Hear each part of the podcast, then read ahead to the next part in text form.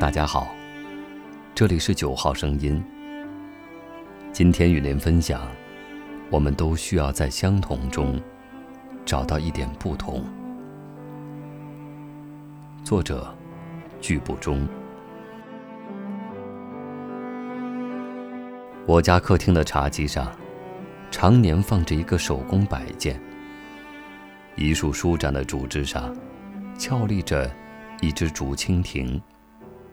它下颌部位有一个小小的、尖尖的凸起，把它轻轻置于树枝的任何一处，它就像一个灵慧的芭蕾舞演员，用足尖很好的保持住平衡。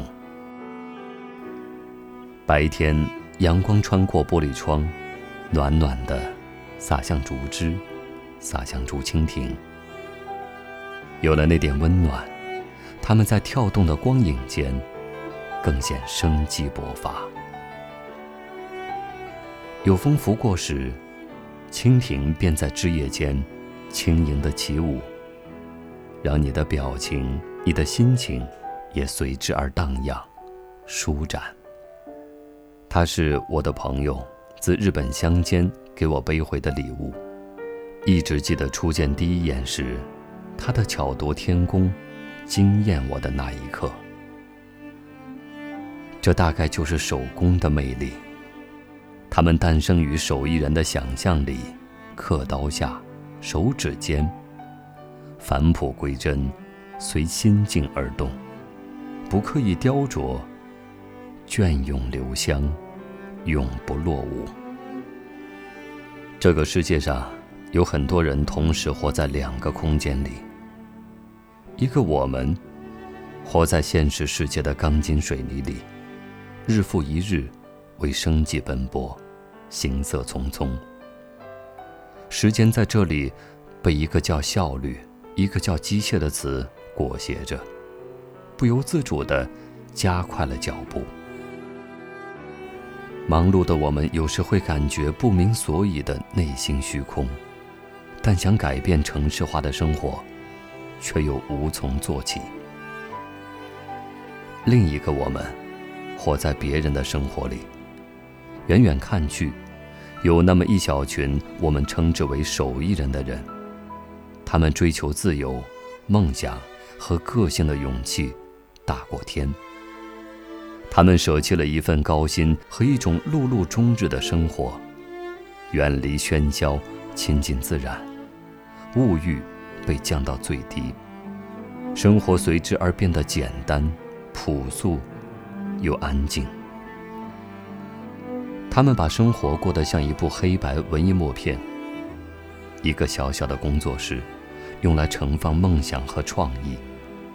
一个人或是三五好友结伴而行，极认真的，终日伏案于工作台前。时间。在这里放缓了脚步，轻轻悄悄的，唯恐惊扰了那些对细节的打磨。在这里，首座变成了他们对生活最好的告白。等他们再抬头时，像个孩子般快乐的笑着。捧给我们看的，也许是一个身姿婀娜的花器。或是一把通体圆润的木勺，亦或一个满目含情的人偶，再或一只在花叶间随风起舞的蜻蜓。那些返璞归真、小而美的桩桩件件，因手工打造，全都生而不同。每一件，都独立、自尊，又个性的活着。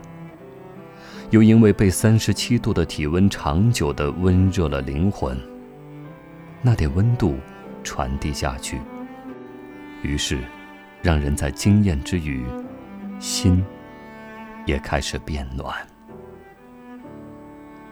我仰慕着这样的生活，不知你感受如何呢？那些建造在山野间。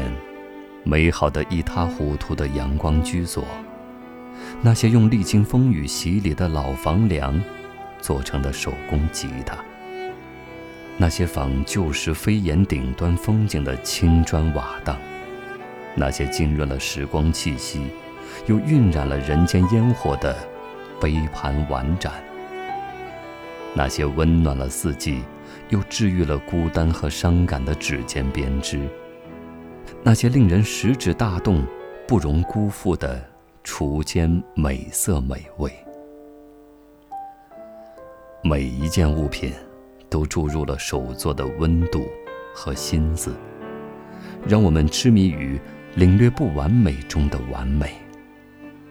其实，和器物本身相比，我更倾心于这些物品背后的故事。那个现在叫李吉他的李宗盛，在他的网页上写道：“我有一个比较小的愿望。”这学期，想要不留遗憾的，把每一天都过得很闪耀。当这位华语乐坛的大哥步入他音乐之旅的第二十三个年头时，毅然决定回归音乐的母体，成为一名制琴师。于是，定居北京，埋头制琴十年。他将心底对生命的体悟和对音乐的挚爱，默默地倾注在了每一把独一无二的琴中。我相信，每件手作背后都有它的来历和故事。世界如我们所见，生活的每一个细枝末节，只要你能想到的。都被这样一群造反分子所颠覆。他们怀揣一份恋旧情结，用眼睛发现美好，用想象重构世界，用手工改造一切。生活归于平淡，生命却变得不凡。如果这样的生活只能停留于我们的梦想，只属于少数派。至少，我们可以听着这些追逐梦想的故事，寻找与自己内心契合的那件独一无二的美好器物，拥抱入怀。愿我们都能在相同的生活中，找到那点独属于自己的不同。